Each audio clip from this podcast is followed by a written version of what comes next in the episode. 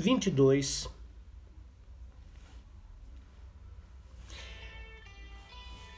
If I needed someone. Se eu precisasse de alguém. 16 de 10 de 1965. If I needed someone. Quantas noites de sonho e alguns mas de pesadelos. Nessa noite teve um sonho engraçado, para não dizer bizarro. Pois sendo um menino, um garoto de 11 anos em 1965, a imaginação situa-se naquela fase de transição entre a criança e a quase adolescência. Não seria possível dizer que nessa época se tem a definição exata de adolescência e pré-adolescência, pois os adultos nada mais são do que crianças crescidas. Apenas isso. E o sonho, reino de Morfeu, sempre está povoado por todos da mesma idade. O sonho dessa noite foi engraçado, pois enquanto a canção If I Need Someone estava sendo gravada nos estúdios da Abbey Road, sonhava. No sonho, uma vontade estava presente. O sonho de também ser artista. Quem sabe quem poderá saber? No sonho havia muita luz e imagens estranhas entrelaçando-se como serpentes que os arrastam para qualquer lugar. Morfeu e Íris presentes. O deus do sonho e a deusa do arco-íris, que unia o céu à terra. Talvez poderiam ajudar naquele 16 de 10 de 1965?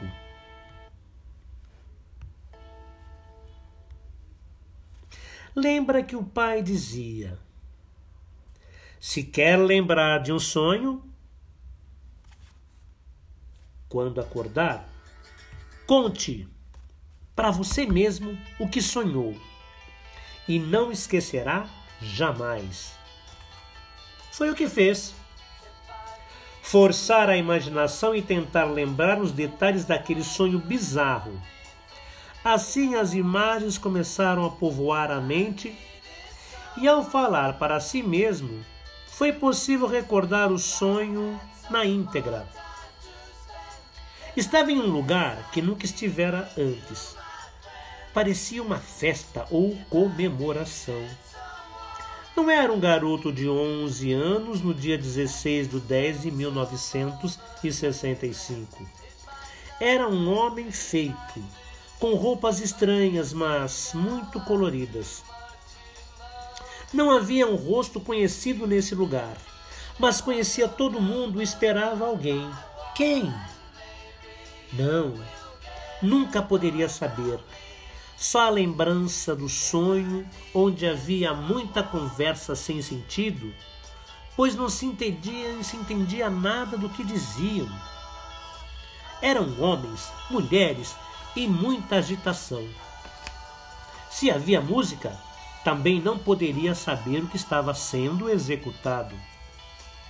Ficar matutando este sonho por algum tempo, hum, deixar para lá. Dois dias depois, o sonho voltou com todos os seus detalhes, mas igualmente incompreensível e sem sentido. O sonho não acabou. Queria contar para alguém aquele sonho bizarro e estranho, onde era um adulto e estava em um lugar estranho com pessoas estranhas. Talvez precisasse de alguém para ajudar a entender o que era aquilo tudo. Não era possível saber se era sonho ou realidade. É sonho. Ainda é um garoto de 11 anos. E no sonho é um homem com mais de 30 ou perto de. Enfim. Enfim. A verdade é que incomodou e que incomoda saber e não saber com o que está lidando. Estaria ficando louco? Estaria fantasiando o futuro e, quem sabe, até indo até lá? Julgando ser apenas um sonho? Pelo sim ou pelo não, melhor era buscar a ajuda com o amigo. E quem sabe, desfrutar de um momento de verdade. Chegar à casa do amigo e perceber que estava sozinho e então perguntar: Onde está sua mãe? A dona Júlia era mãe dele, mas igualmente mãe de ambos. Em muitos momentos fazia tudo o que ela pedia, sem questionar e sempre com um sim, senhora, ao final de qualquer pedido que ela fizesse. Desde o bater o ovo em um prato para a feitura do bolo, que depois degustavam com café com leite, até comprar carne para o jantar que não comeria. Ele respondeu todo animado à pergunta sobre onde estava a dona Júlia. Minha mãe foi no santuário de São Judas Tadeu, no Jabaquara. Sim, o mês de outubro era o mês em que se comemorava o dia do padroeiro das causas impossíveis. Só que ainda era o dia 18 e a referida data do padroeiro era somente no final do mês, dia 28. De qualquer maneira, a casa estava à disposição de dois adolescentes para fazerem o que quisessem. E a primeira intenção foi a de contar para ele sobre o sonho que se repetia dois dias seguidos. Não deu sequer tempo de iniciar uma conversa sobre o assunto, pois, arrastado para o quarto dos pais dele, ouviu. Daqui do quarto dos meus pais temos uma visão ótima da rua e podemos ver a casa das nossas vizinhas. Bem, o que ele queria mostrar é que, pela fresta das janelas, dava para ver as meninas sentadas de forma sensual e com suas pernas à mostra e, sobretudo, as roupas íntimas por baixo de um vestidinho bem pequeno e apertado. Foi um momento que realmente o excitou, mas logo retornaram para a sala para assistir à programação de TV, pois a dona Júlia já abria o portão da frente e chegava ao corredor e logo adentraria pela porta da cozinha. Não deu para contar o sonho para ele. Continuou aflito, imaginando se essa noite o sonho se repetiria, ou se outro sonho viria a povoar a inconsciência. Despediu-se do amigo após o café da tarde e, ao final de National Kid, a série predileta, saiu corredor afora com uma certeza. Se precisasse de alguém para sonhar e para contar o sonho, será que poderia contar com Eleonor? Quem poderia conhecê-la? Nunca havia comentado com ninguém sobre ela, nem para o melhor amigo havia contado sobre a sua existência. Aliás, colocava em dúvida a existência dela. Quem sabe não era fruto da imaginação bizarra. Mas o certo é que Eleonor habitava os sonhos e aquele sonho recorrente dos últimos dias era apenas a ponta de um iceberg de sonhos recorrentes que tinha, e, em muitos deles, a figura de Eleonor surgia. No entanto, não poderia descrever como ela se apresentou nos sonhos. A última vez nos braços de Morfeu, em que Eleonor veio compartilhar daqueles momentos, surge novamente a dúvida sobre aquela figura feminina com feições e jeito de deusa. Seria mesmo Eleonor ou seria Morfeu disfarçado? De qualquer maneira, sonhava com Eleonor. Quase sempre E toda vez ela se apresentava de uma forma diferente. Houve um sonho que estava à beira de um abismo e observava as ondas se quebrarem nervosas sobre as rochas lá embaixo. E bem no centro de uma rocha, rodeada pela espuma das ondas que lhe lambiam o vestido branco e transparente, estava Eleonor. A imagem que se fixou em sua mente foi o olhar fulminante que ela lhe lançou, como se um raio tivesse saído de seus olhos e adentrado em seu ser. A lembrança que ao acordar daquele sonho teve foi de um corpo todo molhado e um coração acelerado.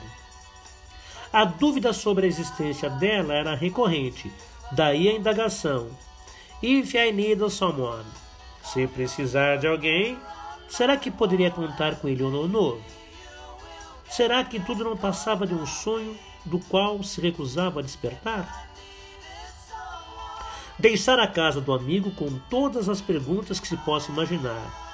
E, ao atravessar a rua, ouviu em um rádio bem longe, bem ao longe, o som de uma canção que dizia: Ah, look at all the lonely people, Eleanor Riggs, because the rise and the church it when there has been, live us in dreams não sabia o que aquelas palavras significavam. Ah, role todas as pessoas solitárias. Eleanor Rigban pega o arroz na igreja onde um casamento aconteceu. Vive em um sonho. Acabou aceitando que Eleanor vivia em, em um sonho somente em um sonho.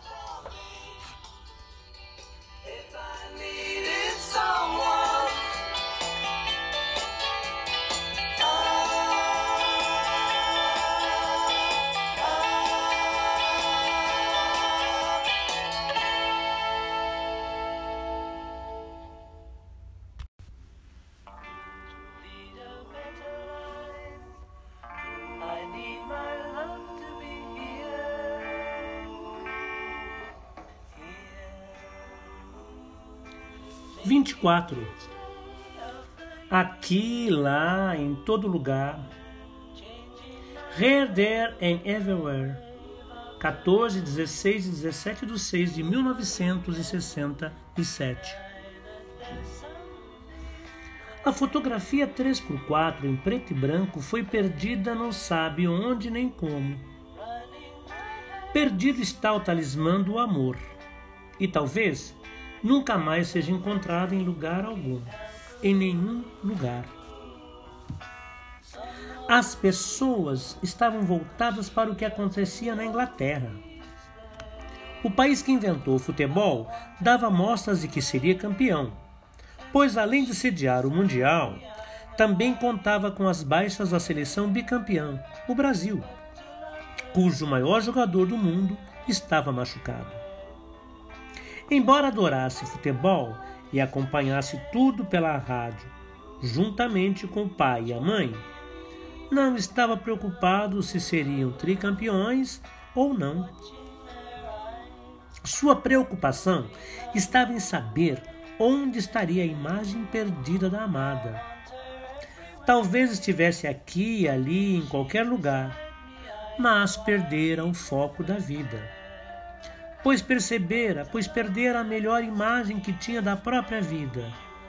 Naquelas tardes frias e cinzentas de junho do ano de 1967. Havia perdido a fotografia que nem sequer sabia como tinha conseguido. Só a recordação de um dia estar com a foto nas mãos e nunca mais tirá-la da vista. Toda noite, antes de, dormir, pegava a fotografia dela e colocava junto à imagem de Nossa Senhora Aparecida. E fazia preces para que ela estivesse bem e que pudesse ser sua namorada real um dia, pois namorada na imaginação já era há muito tempo.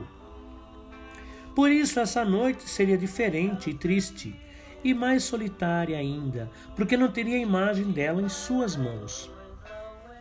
Nem as performances estupendas que fazia nos jogos de futebol de rua, muito menos o violão quebrado e consertado que agora fazia parte da vida, conseguiam compensar aquela perda.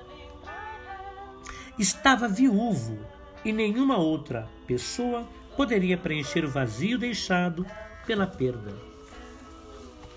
Perder a fotografia de Eleonor e, consequentemente, a perder, mesmo que nunca tenha tido de verdade.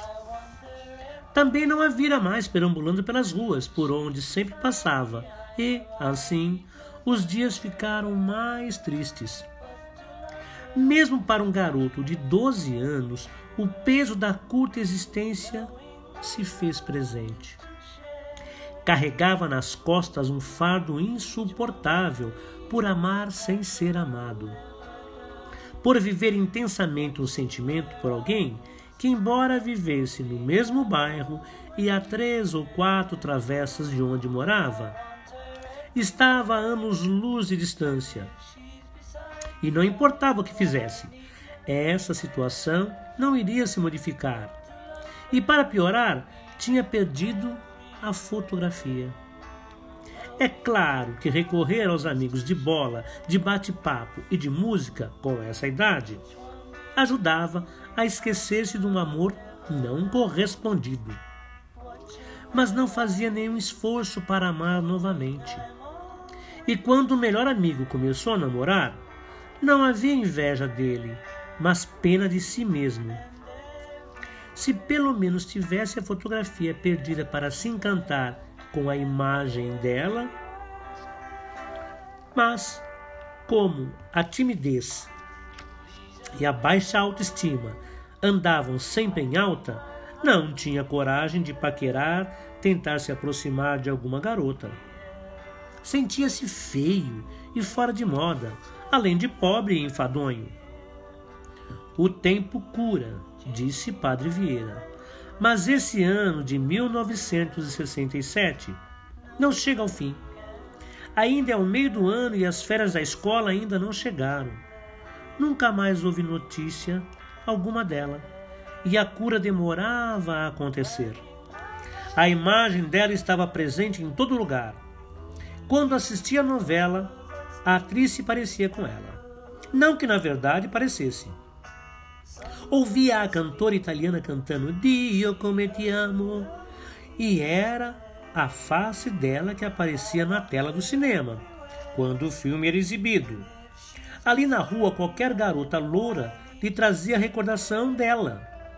Lá na igreja, no domingo, o coração acelerava quando, à sua frente, uns fios de cabelos dourados esbarravam no braço.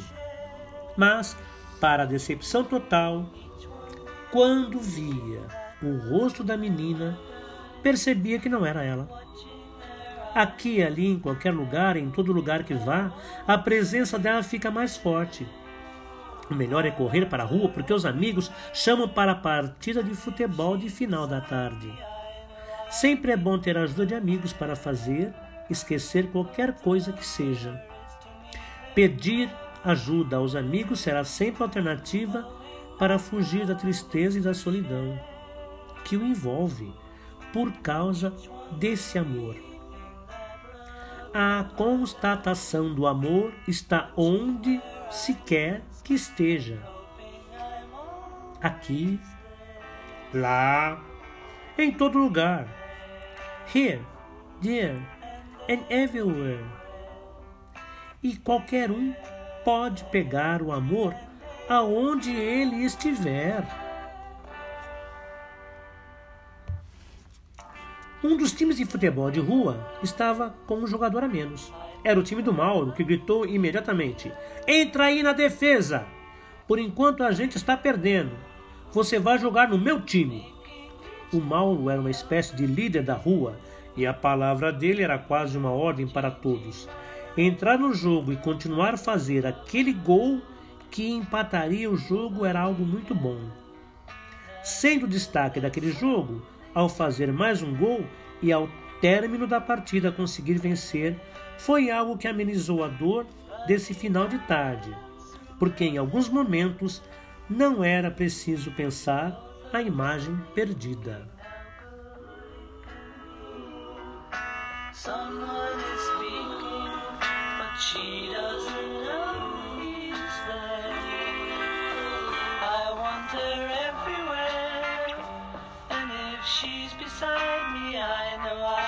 sweetness.